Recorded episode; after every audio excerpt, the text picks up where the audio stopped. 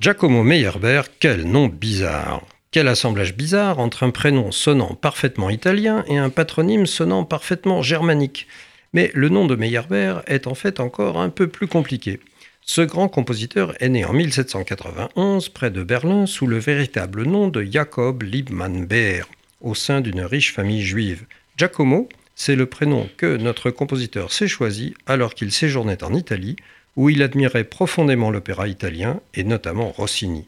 Quant à Meyer, c'était le nom de jeune fille de sa mère. C'est ainsi qu'il se présenta désormais sous le nom de Giacomo Meyerbeer. Il admirait en effet sa mère juive, à qui il avait fait la promesse de ne jamais se convertir, contrairement à ce qu'avaient fait de nombreux juifs allemands désireux de s'élever dans l'ascenseur social, comme par exemple le père de Félix Mendelssohn, ou plus tard Gustav Mahler, ou Arnold Schoenberg à Vienne. Meyerbeer célébrait par exemple les anniversaires familiaux selon le calendrier hébraïque, mais sa constance dans la religion juive le fit régulièrement souffrir de l'antisémitisme de ses contemporains. Wagner s'acharna contre Meyerbeer, qu'il avait pourtant encouragé à ses débuts, après lui avoir plusieurs fois emprunté des sommes importantes qu'il n'a jamais remboursées, et semble-t-il après le refus par Meyerbeer d'un nouveau prêt.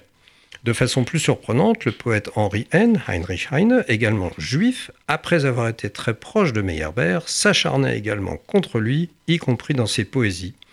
Meyerbeer a surtout composé des opéras, dont les plus connus sont Les Huguenots ou Le Prophète, qui ont connu un immense succès au XIXe siècle et où ils contribuèrent à Paris et avec ceux de Jacques Fromental Halévy, autre compositeur juif, à l'émergence de ce qu'on a appelé le grand opéra à la française.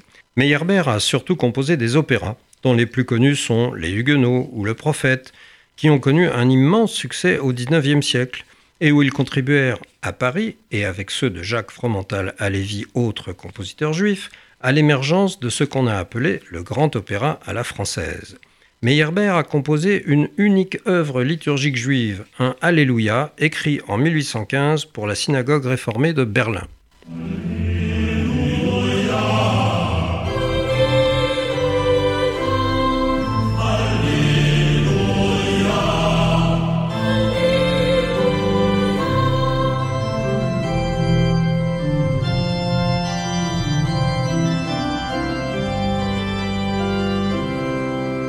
Meyerbeer mourut en 1864 à Paris alors qu'il assistait aux répétitions de son dernier opéra L'Africaine.